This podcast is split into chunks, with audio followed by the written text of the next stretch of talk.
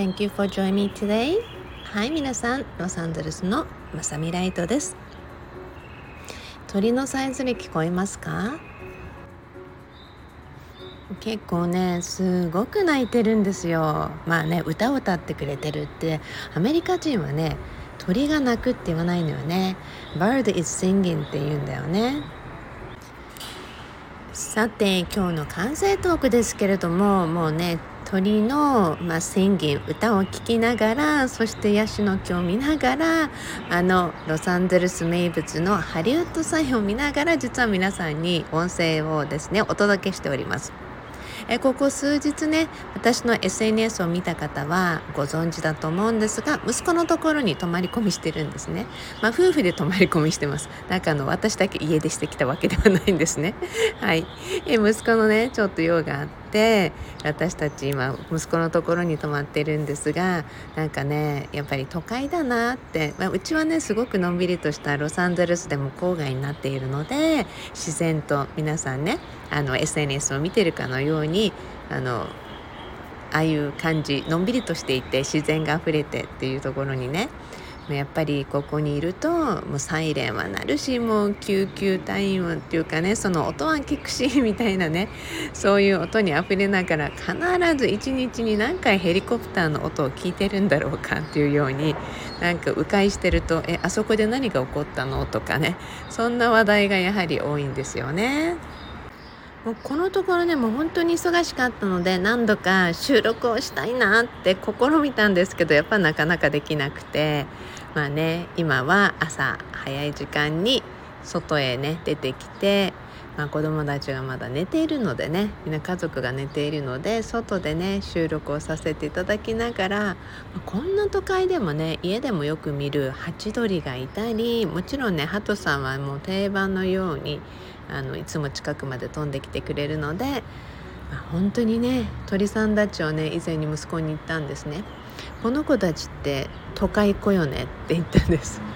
あのもう自然がねいっぱい周りにある中でわざわざこのね都会を選んでるのかなってそれともやっぱり生まれたのがこの辺りだからなのかなってどう思うって聞いた時に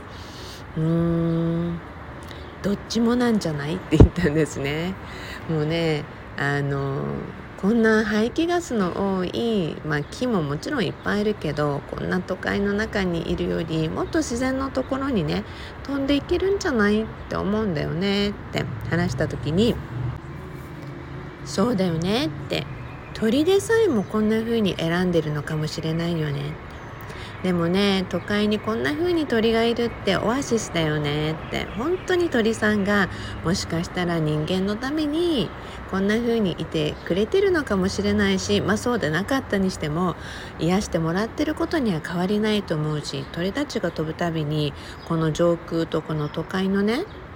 波動を確実に変えてくれたり purify したり浄化してくれたりしてると思うんだよね。って。だからねいつも都会で鳥さんに会うと「ありがとうね」っていう風にね声をかけるのが私の定番になっているんですけれどもまあね皆さんもどうですか？都会で見る鳥さんたち。もうねあのこんな動物たちにね目を向けていると結構目に留まっていきますのでこれまであまり目を向けてなかった人たちはちょっと目を向けてみて。そうするとね自然な波動にほんの少し目を向けるっていうことにもなるので Just try it.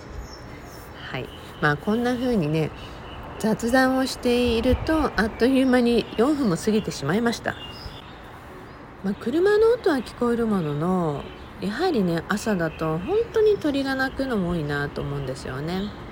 私一つね皆さんにねちょっと夜注意してることがあってできる限りね家の電気をあんまりつけないようにしてるんですね。まあ、もちろん街灯もそうなんです。うちの近くも皆さんそれ心がけてて最初はねそれがあんまり分かんなかったんですよ。でもねセドナに行った時にねやはりあの自然の保護のためにある一定時間になると皆さん電気を消すっていうなんか決まりがあるみたいでね。すごく真っ暗だったんですよ。それと同じようにねできる限り自主的に電気を消すと。まあ外のねガーデンのところにね夜ライティング欲しいなとかあれ欲しいこれ欲しいと思ったこともあるんですけどすごいオートバイの音がうるさい。だけどねあのやはりねずっと日中もねもう明るいじゃない？当たり前に太陽があって。夜もねそうやって明るいと鳥たちのね何て言うの？あのバイオリズムがすごい崩れていくんですって。だから夜は鳥たちに夜だよっていうことを教えるためにねしっかりと電気をね自主的に、まあ、ディムって暗くするとか、まあ、できる限り少なく使っていきましょうっていうサインをね以前 SNS で見てあこういうことだったんだなと思いました。去年のねこの時期実はフロリダに行っていたんですね。でフロリダでちょうどタイムリーにあの亀の産卵時期にのところでプライベートビーチのところに泊まっていたのでものすごくいっぱい亀さんたちがね朝になるとね卵を産んでたんですよ。で最初はねその夜に着いた時にレンタカーでそのプライベートビーチに行く道がすごく暗かったのでなんでこここんな暗いの？街灯ないの？って言ってたんですね。そしたらもうあのある一定時期卵を産んでねねそして孵化していくあのなんだっけ、えー、亀さんたち。亀さんたちがねやっぱりこの月明かりに導かれて海に戻っていくんですって。だからその街灯がついてると月明かりと勘違いしてその道の方に行ってしまって車にひかれたりとか、ね、いろんな事故が起こってしまうのでこの一定時期はその辺りの街灯をもちろん消していて周りの人たちもできる限り電気をね街灯をつけないようにするっていうね協力があってあもうなんて素敵なんだろうって思いました。もうね最初にねあのチェックインした時私たち飛行機のねまあなんてあの時って去年はアメリカってねフライトアテンテントの人たちが少なくて飛行機の便がキャンセルになったりとか乗り換えて違うのに乗ってっていうのはもうすごく相次いでた時期だったので私たちもねあのキャンセルになったりとかで違うルートで行かなきゃってことで着いたのがね夜の2時過ぎになっちゃったんですね。予定よりも6時間後に着いたんですよ。でもねなんでこの時間なんだろうってきっと宇宙はその意味を持ってねその時間帯に私たちが到着するっていうのをなんかセッティングしてるんだなと思ったんです。そしたらねちょうど本当にその時間帯に私たちの宿泊したプライベートホテルの真ん前に卵を産んでたんですよ。なのでねその時はもちろんねあの知らなくてでも亀さんたちのね邪魔もしなくてよかったなと思って。朝起きたらそのビーチの方にね向かってコーヒーを飲みながらね歩いていたらちょうどその階段を降りるビーチに向けてのステップをね降りていくとこのエラのようななんかこのこのなんて砂跡なんだろうと思ったらあの何てしたっけ亀のね保護団体の人たちがねやってきてささっとそこにテープを貼って「昨日ここで産卵があったようですね」って私たちは毎朝こうやって回ってどこに産卵をしたのかチェックをしてそこをね保護するためにテープをつけているんですって言うんですね。もう本当に真ん前で聞いたらちょうど私たちが到着した時刻。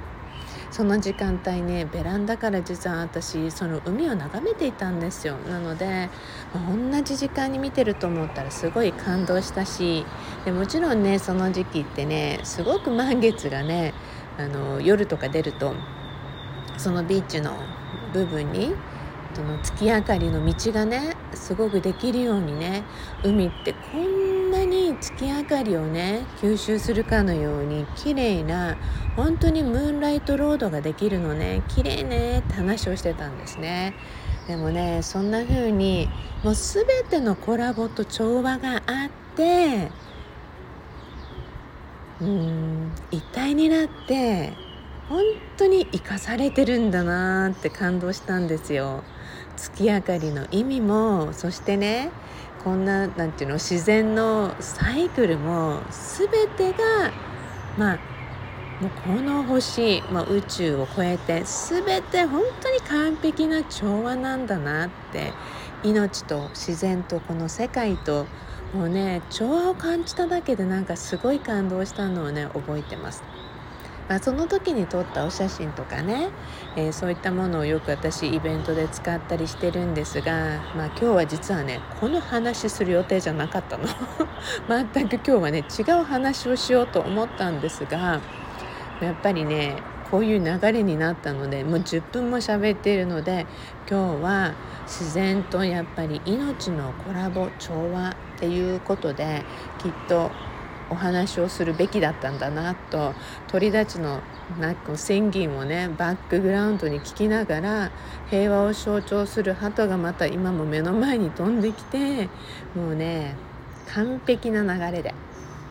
今日は皆さんにこの話を届けました。今日話したいなと思ったことはまた後日にしていきたいなと思うのでなんせもう11分ですからね皆さん。はいではいつものように Promise me. Love your life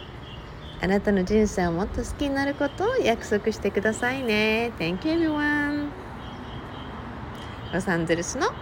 まさみライトでした。